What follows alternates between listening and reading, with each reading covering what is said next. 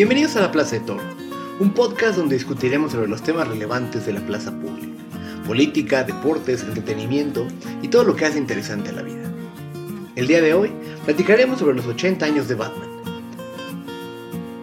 Mi nombre es Miguel Toro, acompáñenme a abrir las puertas de la plaza.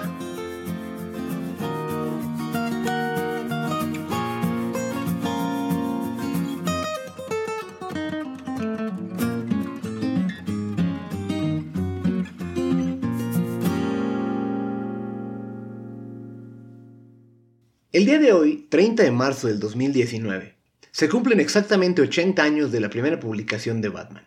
Un día como hoy, pero de 1939, National Publications sacó a la venta el número 27 de Detective Comics, que en la portada tenía un hombre enmascarado, con un traje y capa similar a la figura de un murciélago, atrapando entre su brazo izquierdo a un maleante. Como indicaba la portada, a partir de ese número se podrían leer en Detective Comics las increíbles y únicas aventuras del hombre murciélago cada mes. Habiendo llegado al icónico número 1000 de Detective Comics el pasado miércoles, y con el festejo del Día de Batman 2019 hoy, hemos aprovechado para hacer un episodio especial donde se conmemoren los 80 años de uno de los íconos más importantes de la cultura pop a nivel mundial. Platicando con diversas personas sobre los orígenes de Batman y los elementos que lo definen, analizaremos su gran popularidad desde la óptica de la psicología, la filosofía y el arte. Celebremos juntos los 80 años del Caballero de la Noche. en 1989 yo tenía 5 o 6 años y eh, venía la película de Tim Burton, de la, aquella de Batman. Claro, la de con Jack Nicholson. Con y Jack Michael Nicholson Keaton. y Michael Keaton como Batman. Bueno, hicieron una, una campaña de marketing siete meses antes de que se estrenara la película, muy grande, muy poderosa.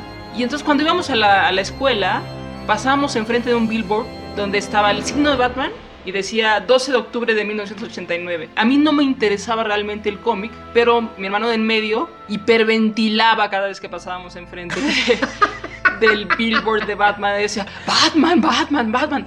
Porque en, en Canal 5 empezaron a pasar la serie de los 60. Yo no la veía como con mucha atención, la verdad yo estaba muy ocupada con mis ositos cariñositos y mis ponis como para prestarle atención a Batman. Y bueno, llega el 12 de octubre de 1989. Mi papá fue a comprar los boletos con bastante antelación por insistencia de mi hermano, porque decía, la tenemos que ver el día del estreno. Y entonces este, estábamos en la fila y a todos los niños nos iban, a regalar, nos iban regalando cosas, por supuesto dulces y palomitas y lo que fuera. Pero nos regalaron una bolsa de cómics. Y yo tuve la fortuna de que me tocó la mejor bolsa de cómics de mis tres hermanos porque, bueno, a mí me toca una gran bolsa de cómics. Me toca Muerte en la Familia, venía The Killing Joe y venía una de Superman que la verdad es que no me acuerdo cuál era. Pero yo no, yo no leía cómics, los empecé a leer a los 6 años gracias a este regalito que nos hicieron a los niños en el cine. Y bueno, la película me dejó impresionada. Batman vs. Superman me convirtió en un fan de Batman. Sé que es una opinión que muy pocos tienen, pero es 100% cierta para mí. Antes de esa película, la mera verdad, no me llamaba mucho la atención Batman. Veía las películas de Tim Burton de niño, pero mi conocimiento del personaje no llegaba más de eso. Pero Batman vs. Superman cambió todo eso. Esa película presentó a un Batman que era un verdadero artista marcial, un Batman que iba al gym, uno que tenía un traje extremadamente único e intimidante, y un batimóvil que tomaba los mejores aspectos del de Tim Burton y Christopher Nolan. En cuanto vi esa escena de pelea que tiene al final en la bodega, me quedé sin palabras. Como soy un artista marcial, esa escena me inspiró que hiciera un video analizándola en mi canal y crear una nueva serie que analiza estilos de pelea que hasta hoy en día hago. Es más, se podría decir que Batman cambió por completo el enfoque de mi canal. Y no solo eso, debido a esa interpretación de Batman me convertí en un fan del personaje. Me puse a leer los cómics que inspiraron a la película de Batman vs. Superman, como The Dark Knight Returns, y eso me abrió las puertas para leer otros increíbles cómics de Batman, como Hush, y ver el arte de Jim Lee. Pude ver cuánto se apegó el traje de Batman vs. Superman a esa ilustración del personaje. A partir de ahí me adentré en el mundo de Batman completamente. Con las recomendaciones de Toro, leí sus cómics más importantes y me puse a leer la serie más reciente. Jugué los videojuegos de Arkham, vi las películas animadas, me compré camisas de Batman, hacía videos de Batman sobre cualquier cosa, hasta conseguí la figura Sideshow de Batman y el batimóvil de control remoto. Y claro, como iba leyendo los cómics, iba aprendiendo sobre por qué algunos fans quedaron desilusionados con el Batman en Batman vs. Superman. Principalmente porque a ese Batman le valía matar, algo que va muy en contra con la versión más reciente de los cómics, en donde Batman jamás mata. Se podría decir que es el tema más importante de la excelente película animada Batman Under the Red Hood. Pero a pesar de ese aspecto, eso no quitaba que tan apegado ese Batman era la versión de Frank Miller, un Batman más viejo, pero más implacable, un Batman físicamente intimidante. Y era una película que por fin demostró que Batman era un artista marcial que conocía un sinfín de estilos de pelea, y eso resonó conmigo. En fin, Batman vs. Superman fue la película que verdaderamente me introdujo al personaje, y hoy en día estoy orgulloso de llamarme un fan de Batman. Ellos fueron Concepción Moreno, periodista de cultura, y Adrián Acevedo, director de cine mexicano, quienes, como pudieron escuchar, son fans de Batman, producto de ver dos películas de cine con 27 años de separación. Así como ellos, habemos miles de fans del personaje que a partir de algún cómic, una caricatura, una película o un videojuego, conocimos de sus historias. Pero ¿cómo comenzó la popularidad de Batman? Para eso hay que remontarnos al final de la década de los 30. El 30 de marzo de 1939, en el número 27 de Detective Comics, se publicó por primera vez las aventuras de Batman. Creado a partir de los diseños de Bob Kane y la mente maestra de Bill Finger, el hombre murciélago obedecía a la creciente demanda que había por superhéroes en los cómics a raíz del enorme éxito que había tenido la publicación de Superman unos meses atrás. Estas eran las épocas del New Deal de Franklin Delano Roosevelt y los americanos apenas iban saliendo de la Gran Depresión del 29. Atrás habían quedado los lujos de los Roaring Twenties de la década anterior para enfrentar la cruda realidad de tener que pagar la borrachera. Ciudades cada vez más industrializadas, pero con mucha pobreza y mucho crimen. Ese es el contexto en el cual se inventaron los superhéroes. Personajes similares a los que se aparecían en la literatura barata de revistas y panfletos como El Avispón Verde, La Sombra o Doc Savage. Es así que la compañía dueña de Superman, National Publications, ahora conocida como DC Comics, le pidió a Bob Kane que se inventara un nuevo superhéroe para incrementar las ventas. Con la ayuda de su amigo Bill Finger, ambos crearon a un héroe que no tenía nada de super, puesto que era un humano normal que solo usaba su fuerza, sus habilidades de detective y ocasionalmente una pistola para detener a los malvados. En el primer cómic de Batman, él resolvería el caso del sindicato químico, donde un empresario químico estaba matando a sus socios para quedarse con toda la empresa. Pero gracias a las habilidades de detective de Batman, él descubre sus planes y previene que éste mate al último socio, aunque en el forcejeo el asesino cae en un tanque de ácido y muere. Tras el agradecimiento del empresario salvado, el cómic termina revelándonos que debajo de la máscara de Batman está Bruce Wayne. Su debut no pudo haber sido más exitoso, de la noche a la mañana, Batman se convirtió en un personaje estelar de DC Comics y al año siguiente ya tenía su propio cómic y un elenco de personajes secundarios que serían esenciales en su historia, como Robin, el Niño Maravilla, y el Guasón y Gatúbela, sus primeros grandes villanos. Con el paso de los años, Batman aparecería en cientos de cómics, en más de una decena de shows de televisión, en 15 películas en el cine, 13 videojuegos y todo tipo de productos. Con números del 2018, Batman es la sexta franquicia de la cultura pop que más ingresos ha tenido en la historia, con un aproximado de 23.800 millones de dólares, solo detrás de Pokémon, Star Wars, Hello Kitty, Harry Potter y Super Mario Bros.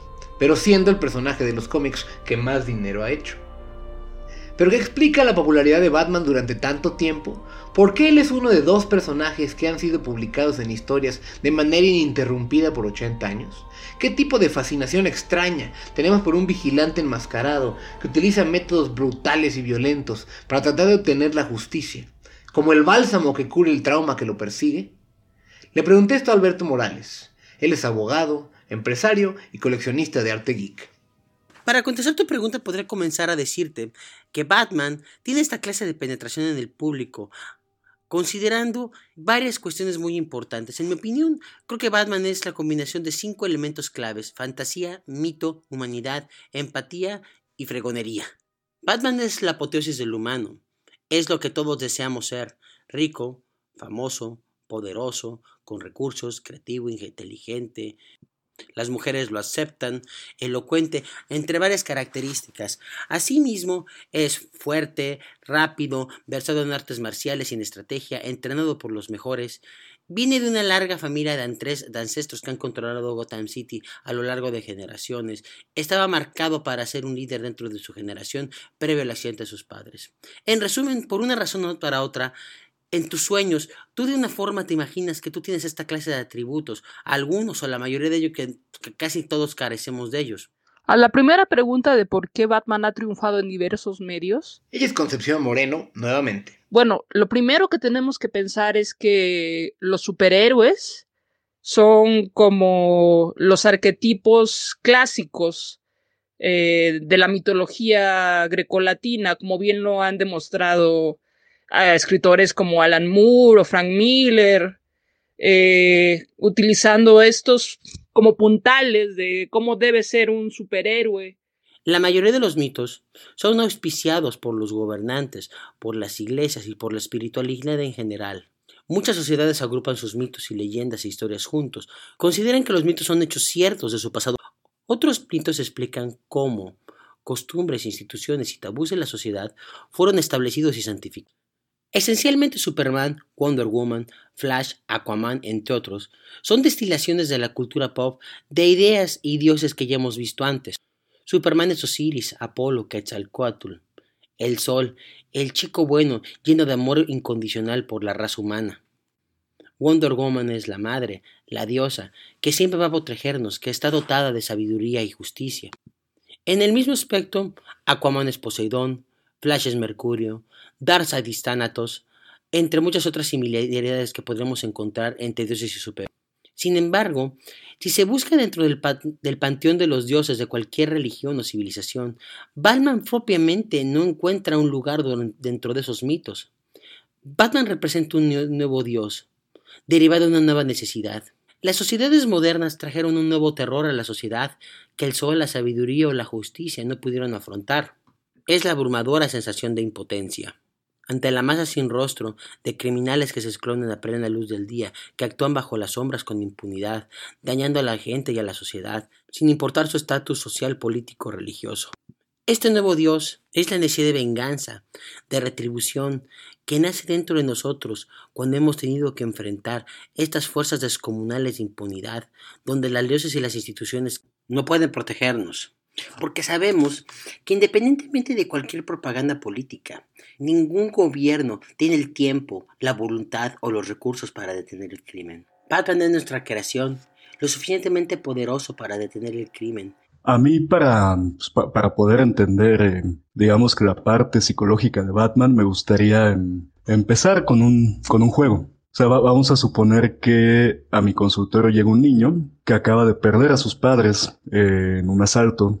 Un niño chiquito. O sea, obviamente el niño es eh, Bruce Wayne o Bruno Díaz, porque yo, yo crecí con eh, Batman del Canal 5, ¿no? Entonces es Bruno Díaz. Y este niño, de alguna manera, me dice que, que sueña, que tiene recursos ilimitados y que pelea contra el crimen, que cuando se duerme es alguien muy fuerte que va y anda por la vida rescatando gente, evitando que criminales le hagan daño a otras personas.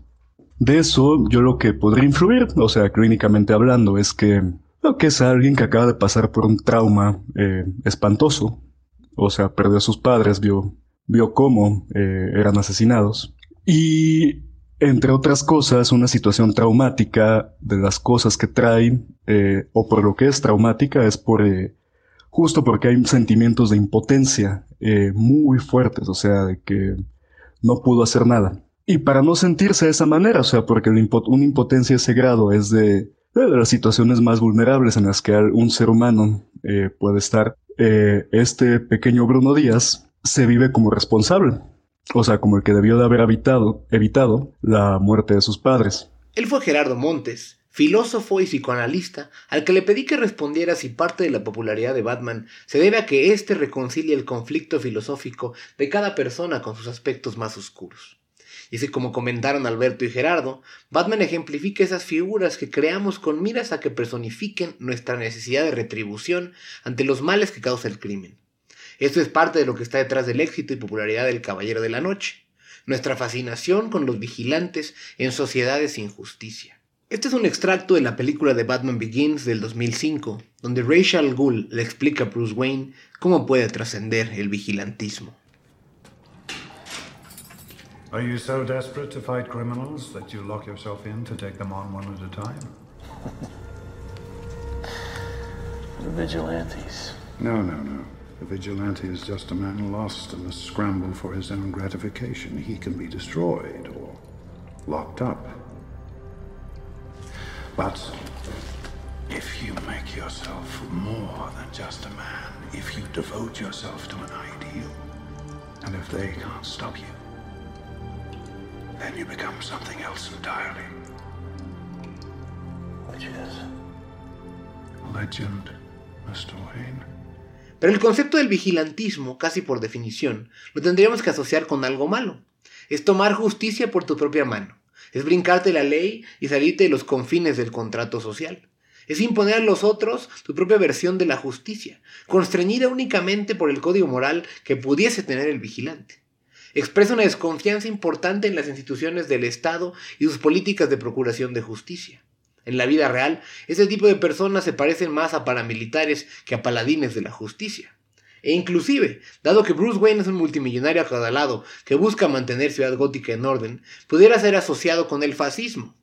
Así lo hizo el candidato de izquierda a la jefatura de la Ciudad de México en 2018, Marco Rascón, cuando comparó al candidato socialmente conservador del PRI con Batman. ¿Pero Batman realmente es un fascista? Concepción Moreno de nuevo. Sobre si Batman es un personaje fascista, yo no lo veo así, pero pensemos en las películas de Nolan, que es como la referencia más inmediata que tenemos. La última película es francamente antirrevolucionaria, es decir, uh, no hay que levantarse como pueblo, sino que tiene que haber una especie de rey filósofo que venga y salve Ciudad Gótica. Y entonces, bueno, Batman es este rey filósofo que piensa que puede ser Harvey Dent también, eh, otro personaje muy interesante de la mitología de Batman, porque es un tipo de buenas intenciones que acaba convertido en un villano. Yo no creo que sea fascista o protofascista, como quiso decir el, el señor Rascón, sino es un personaje ciertamente autoritario, pero lo bastante liberal como para como para darle tecnología de manera anónima a la, a la, población de la ciudad gótica, ¿no? Esto, o no anónima, sino bajo el nombre de Bruce Wayne. Una especie de rey filósofo que tiene la tecnología y los recursos para llevar a cabo la salvación de Ciudad Gótica. Esa es literal una de las premisas del cómic más famoso de Batman, El regreso del Caballero de la Noche, o en inglés The Dark Knight Returns, del gran Frank Miller. Cuando en un mundo inmerso en la Guerra Fría de los años 80, Ronald Reagan utiliza a Superman para darle un golpe contundente a los soviéticos, la resultante batalla nuclear causa muchos problemas en Estados Unidos y el pánico se apodera de las ciudades que descienden hacia el caos. Pero no Ciudad Gótica. Ahí Batman, Robin, el ex comisionado Gordon y un montón de pandilleros que controla Batman mantienen la paz y el orden a pesar de desafiar a la autoridad establecida. Eso invariablemente lo vuelve un enemigo público del presidente republicano de Estados Unidos. El desafío a la autoridad, que no tiene el bien de la sociedad en el centro de sus motivaciones, es una característica recurrente entre algunas de las historias más famosas de Batman en los cómics. A lo largo de la historia, Batman ha sido mostrado como un personaje sumamente desconfiado de los poderosos, de forma que tiene planes para lidiar con todo tipo de escenarios catastróficos. Inclusive, algunos de estos incluyen el tener que detener a sus compañeros superpoderosos de la Liga de la Justicia en caso de que estos sucumbieran ante el mal. Esta última idea la hemos leído en grandes historias como La Torre de Babel de Mark Waid, Injusticia de Tom Taylor o el ya mencionado Regreso del Caballero de la Noche de Frank Miller. Precisamente en la adaptación animada de La Torre de Babel, DC Comics incluyó en el Blu-ray un segmento en el cual hablan de la lógica de los pesos y contrapesos en el poder. De acuerdo a varios de los sociólogos, psicólogos e historiadores entrevistados, además de varios editores del presente y pasado de DC Comics, Batman es precisamente el personaje que mantiene vigilado el poder de la Liga de la Justicia. Es quien representa los mejores intereses de la humanidad en los cómics de DC. Creo que tiene que ver con la concepción de la idea del individuo que tienen en Estados Unidos. Que bueno, tiene, por supuesto, es esta paradoja pujante que existe dentro de la democracia liberal, que bien la describió Hobbes en en el Leviatán, de que el individuo es libre siempre y cuando se, siempre y cuando se atenga a las leyes creadas por otros en su nombre. Eh, es una paradoja, eres libre siempre y cuando hagas lo que otros te permiten hacer. Eh, Batman es esta especie de individuo que hace cosas brutales y muy violentas y tal parece que está haciendo siempre justicia por propia mano, pero lo que pretende representar es la ley. Él lo que pretende es que su presencia sea solo temporal y que pronto llegue aquel que pueda mantener fuera de la jugada la violencia para combatir el crimen. Esta interpretación de Batman es una que han tenido las adaptaciones más fieles del personaje en cualquier medio. Por ejemplo, en el último episodio canónico del universo animado de Bruce Timm durante los 90 y los 2000, Amanda Waller, la exdirigente del Suicide Squad, le dice a Terry McGuinness, el sucesor de Batman, lo siguiente. And for all that fierce exterior, I've never met anyone who cared as deeply about his fellow man as Bruce Wayne. Pese a la fiereza exterior que muestra, nunca conocí a nadie que le importaran tanto los demás humanos como a Bruce Wayne. Y es que Batman es mucho más que solo un vigilante. En el mundo de los cómics, casi todos los superhéroes son vigilantes y actúan, aunque sea en pro de la justicia, por encima de la ley. Pero lo que los distingue y separa a Batman de la mayoría es la humanidad de la tragedia que le sucedió a Bruce Wayne, que alimenta su cruzada sempiterna contra el crimen, pero que nos conecta con el personaje. Alberto Morales nuevamente. Si tuviera que escoger entre todos los atributos que tiene Batman, quitaría sin pensarlo el cinturón, el batimóvil, la baticueva, la batiseñal e inclusive la capucha, porque la característica más importante de Batman es Bruce Wayne.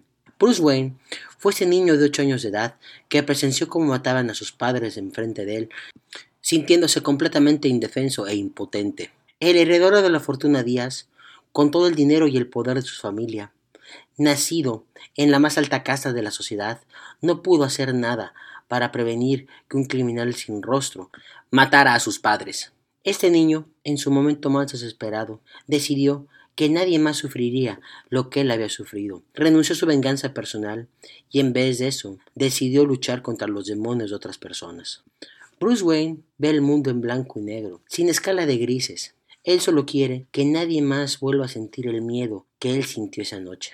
En el caso de, de Batman, él cuenta con todos estos recursos, con esta fuerza, con este ingenio, y puede construirse de manera que, que ya más grande se dedica a, a, evitar lo que no pudo, lo que no pudo evitar cuando era niño, ¿no? O sea, se dedica a luchar. Lo, lo interesante es que justo esa lucha que él tiene, y, esa yo creo que es de las partes eh, que hacen sumamente atractiva a Batman es que está luchando contra sus propios sentimientos. O sea, él cada vez que, que va y lucha con algún villano, que ahorita hablamos de los villanos, pero cuando lucha contra un villano, cuando lo vence, cuando evita la muerte de alguien, está tratado de evitar los mismos sentimientos que él tuvo cuando estuvo en, en esa situación. Él fue Gerardo Montes, filósofo y psicoanalista, que nos menciona cómo parte de la humanidad de Batman es su empatía por los demás su lucha para que los demás no sufran la tragedia que él tuvo que vivir a pesar de tener que renunciar a su propia felicidad.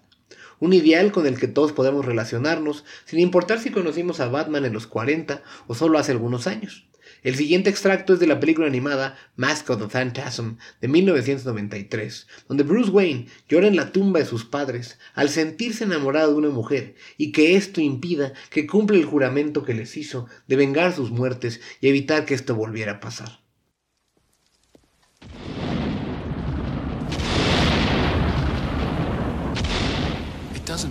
Care anymore. I don't want to let you down, honest, but but it just doesn't hurt so bad anymore. You can understand that, can't you? Look, I can give money to the city. They can hire more cops. Let someone else take the risk. But it's different now.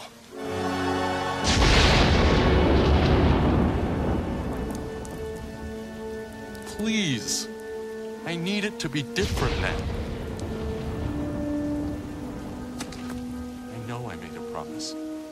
But I didn't see this coming. I didn't count on being happy.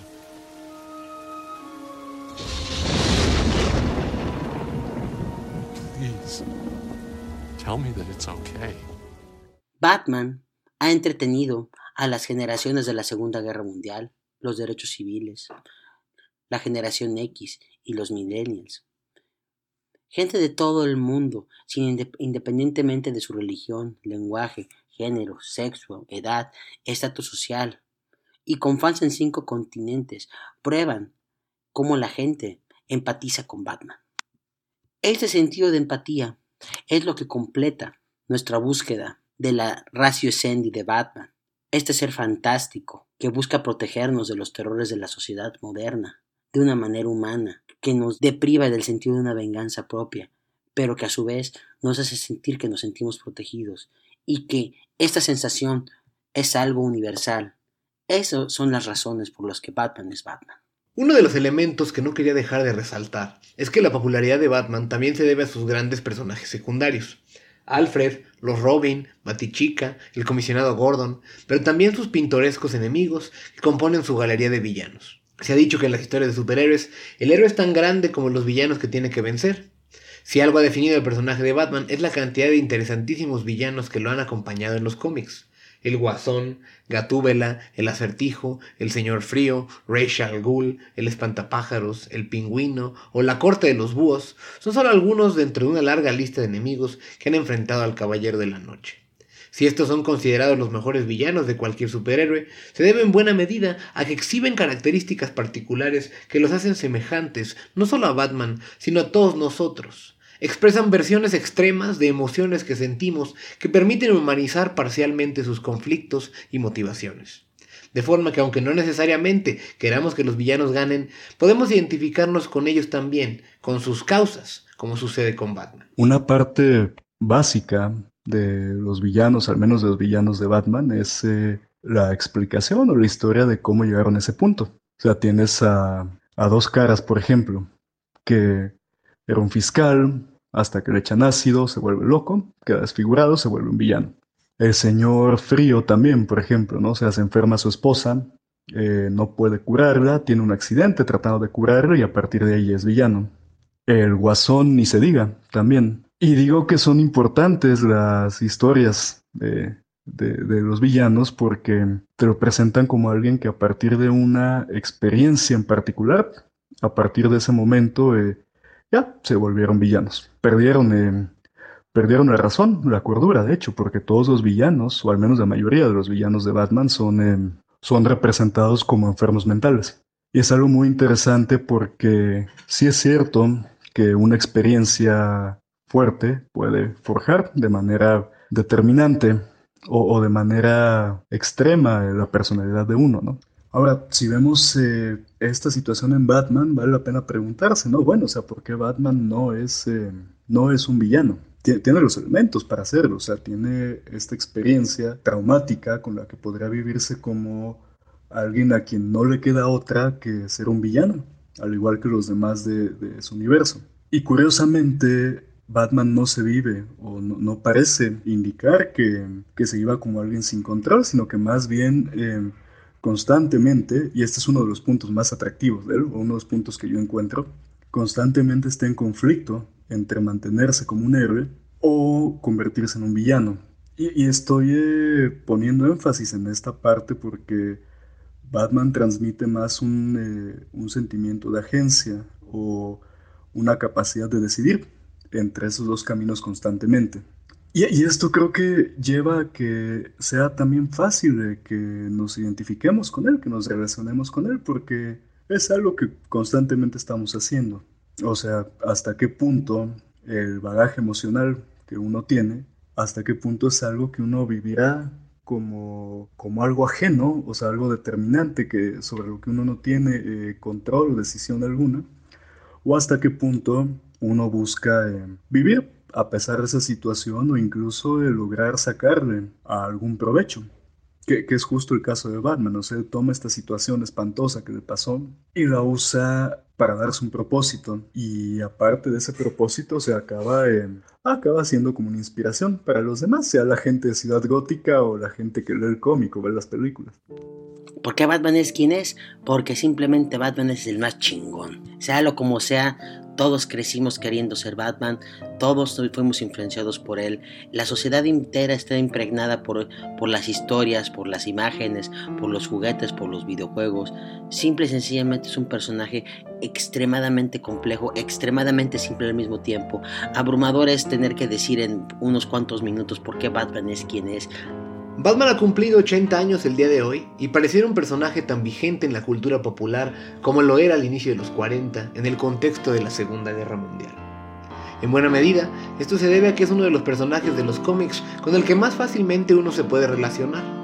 Es de esta manera que hubo niños que les encantó el show de Adam West en los 60, otros que se volvieron fans con Michael Keaton en los 80, algunos más que crecimos con el Batman de la serie animada de Bruce Timm de los 90, mientras que otras generaciones ingresaron al club con el Batman de la trilogía de Christopher Nolan o inclusive con el Batman de Ben Affleck.